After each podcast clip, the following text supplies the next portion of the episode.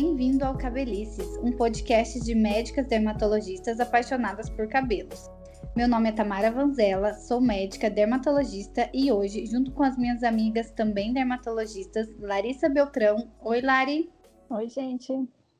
E Isabela Parente. Oi, Isa. Oiê.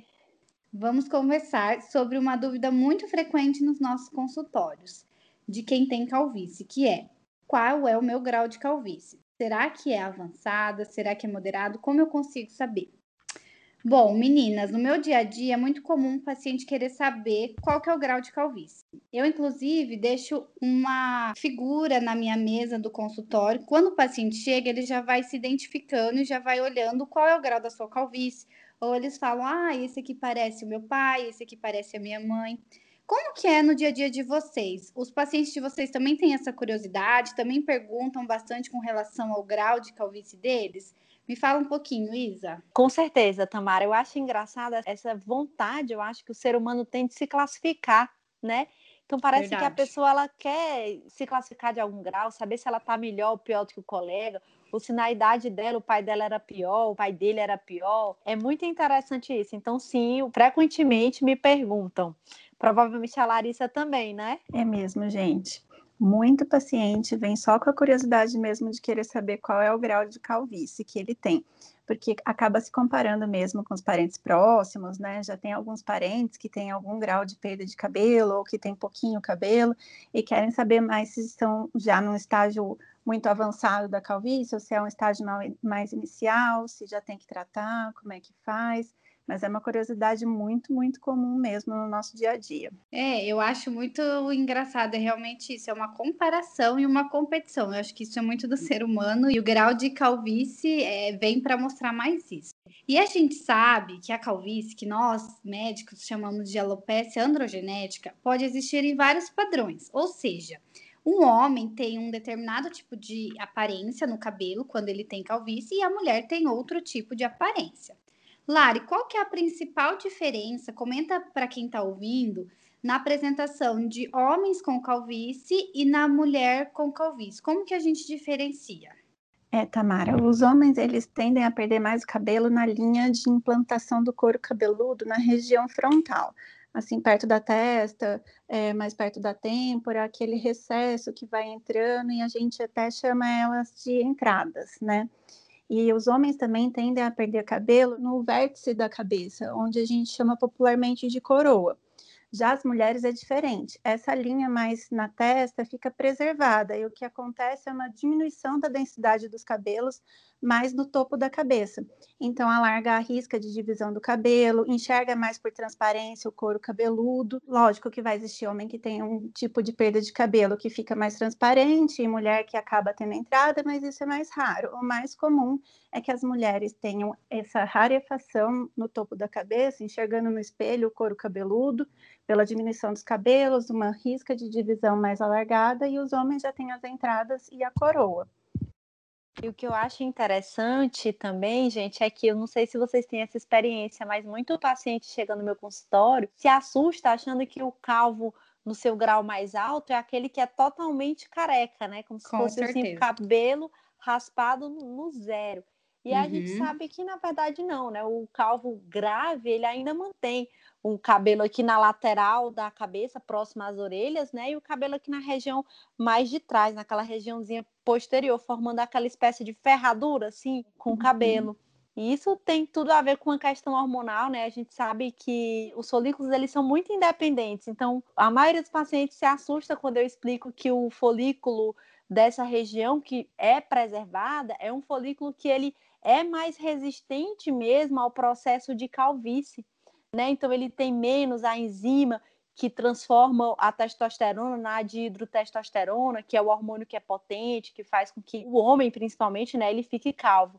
E isso é bem interessante até a nível de transplante capilar, porque justamente a gente pega dali a nossa área doadora, né? isso. né? E uhum. aquela área ela mantém, graças a Deus, a, a sua característica. Uhum. Então, teoricamente, esse fio não vai sofrer o processo de calvície quando a gente transplantar. Exatamente, Isa. É, eu sempre falo que se você vê alguém que perdeu a lateral e atrás, aquela ferradura, perdeu todo o cabelo, é porque ou não é calvície, pode ser algum outro tipo de alopecia, ou o paciente raspa, porque o grau mais avançado de calvície, ele ainda mantém essa região. E graças a Deus, porque é de onde a gente tira para o transplante, senão não existiria transplante, é isso mesmo.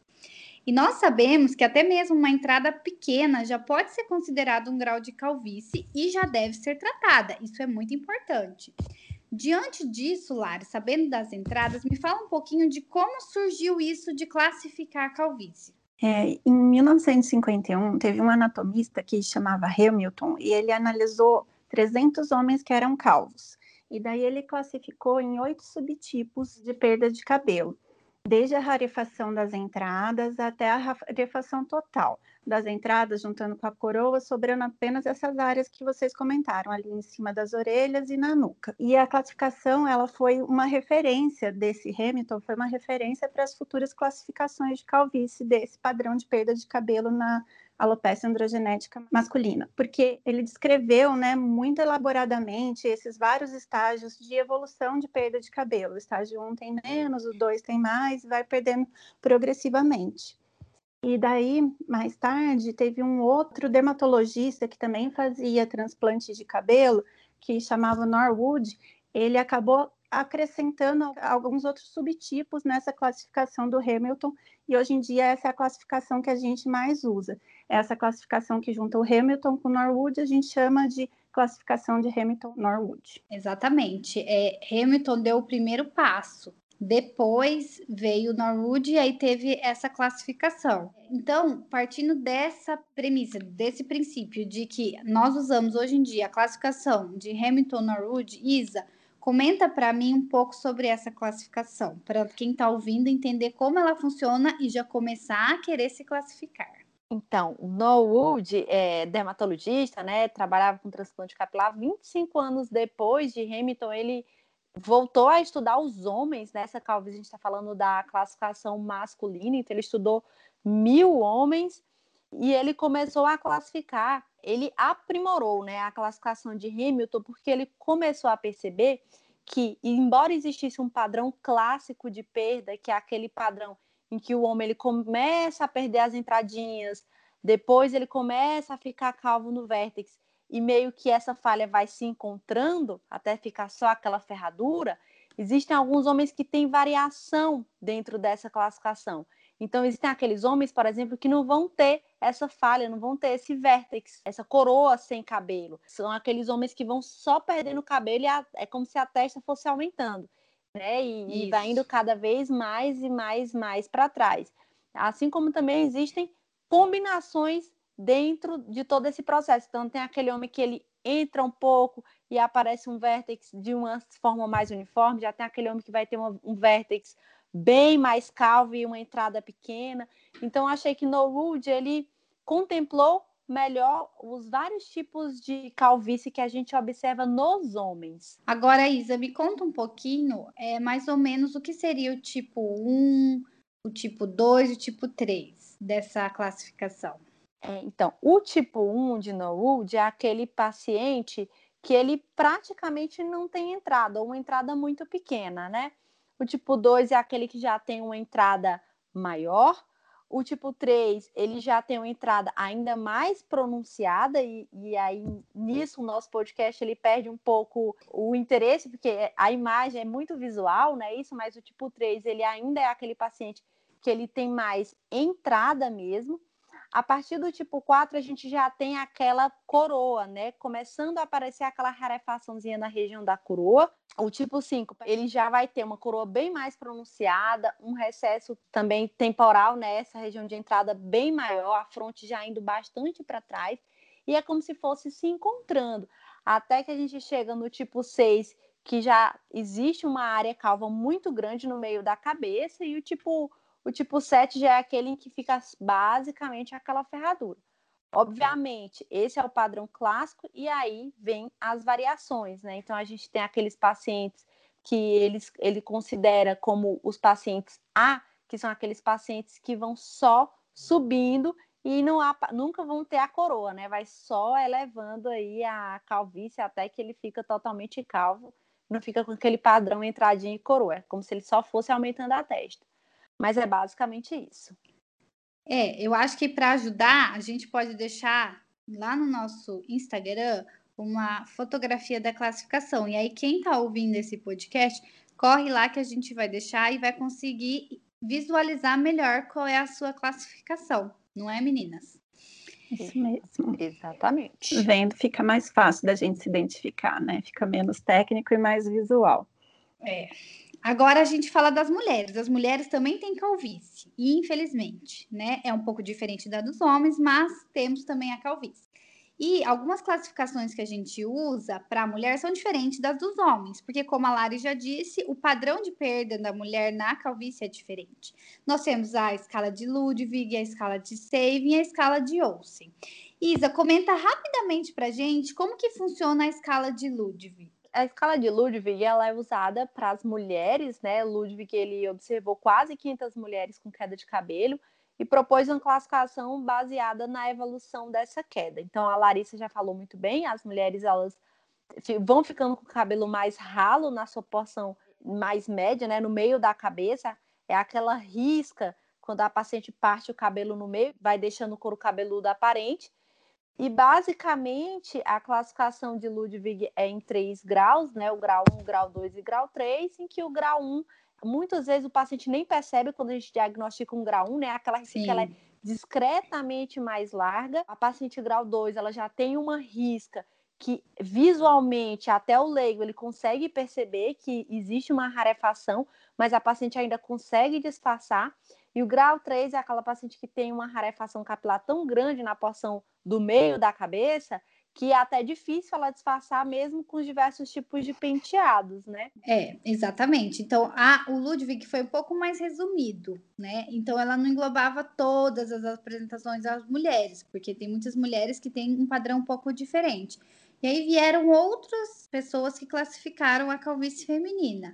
Lari, fala para quem está ouvindo um pouquinho da escala de saving, porque muita gente pode procurar e encontrar essa escala. Como que ela funciona? Como que ela foi criada? É, essa escala ela foi criada baseada em nove imagens que o Saving propôs, dividindo então os graus de perda de cabelo nesse padrão mais feminino da calvície, de grau 1 até 8, e tem uma subvariação, uma subcategoria especial que detecta uma perda mais frontal. O grau 1 ele é mais discreto, quase não se percebe ou não se percebe um alargamento da risca, enquanto no grau mais avançado, como a Isa acabou de comentar, a gente não consegue nem disfarçar de tamanho que é a perda dos cabelos na região mais do topo, na região da coroa da cabeça.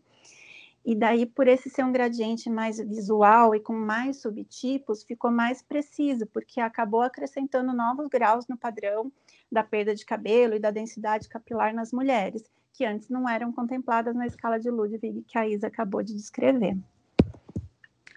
Isso, e aí, por fim, tem uma outra escala que eu acho muito interessante. Inclusive, hoje eu atendi duas pacientes com esse tipo de calvície, que é aquela só uma na frente do cabelo, onde divide o cabelo bem no meinho que tem uma rarefação parecendo uma entradinha bem no meio da cabeça, que é o padrão que a gente chama de Olsen. Então, Olsen classificou essas mulheres que tinham essa entradinha bem na frente do cabelo, bem na divisão, mas só na frente. Dá dois dedos para trás, o cabelo é normal. E isso começa num grau inicial, dessa forma. Muitas pessoas não têm nem ideia que isso possa ser uma calvície feminina. É, que, por exemplo, foram essas pacientes de hoje, não tinham nem ideia, estavam tratando várias outras coisas e eu identifiquei como padrão de Olsen, porque era um grau muito inicial.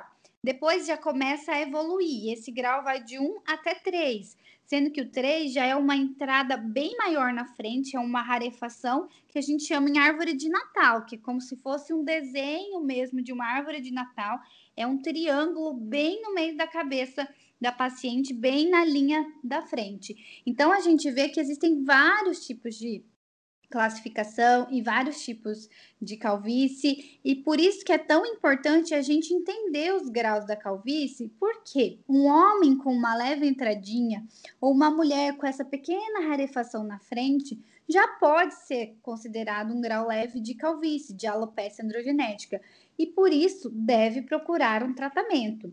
Eu recebo muitos pacientes que falam assim: ai, meu pai não é calvo, é, não tem história familiar de calvície. Porque ele tem só uma entradinha. Porém, a gente acabou de ver nesse podcast que sim, que uma leve entradinha é um grau de calvície e deve ser tratado. E por isso eu acho muito importante esse podcast para quem está nos ouvindo e se identificou e viu que, te, opa, tá ralhando meu cabelo, tá tendo uma entradinha, será que não é calvície? Procurar um dermatologista, não é mesmo, meninas? Com certeza, sem dúvida, e principalmente as mulheres também, às vezes as mulheres demoram para perceber, ficam só com queda de cabelo. Eu recentemente atendi uma paciente no meu consultório, que é uma amiga pessoal, nossa, ela perdeu, o que eu lembro dela, ela perdeu muito cabelo e ela ainda não tinha tido diagnóstico de calvície. Porque, é, às vezes, né, quando você está naquele grau mais leve, você não tem o diagnóstico. Então, é importante que as pessoas realmente procurem o dermatologista. É, e como a calvície é uma coisa muito comum, né? A gente, às vezes, eu até acabo perguntando para os pacientes assim: ah, tem alguém na sua família que tem calvície? A pessoa fala não. E eu falo, mas não tem nem ninguém que tem entrada, que tem coroa? Assim, ah, isso tem. As pessoas às vezes não valorizam um grau inicial de calvície. E a gente já sabendo que esses graus iniciais já são classificados como alopecia androgenética e já pode se iniciar o tratamento, prevenindo para que evolua para os graus mais avançados, né?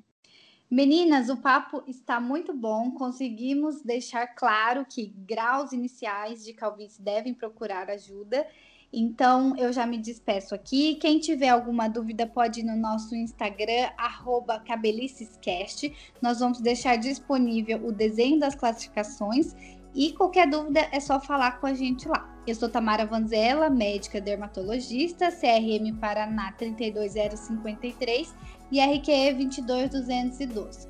Um beijo e boa noite para vocês, meninas.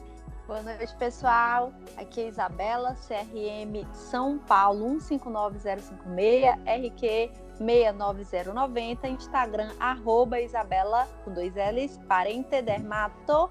E encerro aqui agradecendo a companhia de vocês e deixando a fala com a minha amiga Larissa. Foi ótimo conversar com vocês, gente. O meu nome é Larissa Beltrão, meu CRM é de São Paulo, número 144387. Meu registro de qualificação de especialista é 67523 e meu Instagram é Larissa Beltrão Dermatologista. Tchau, Tchau. gente.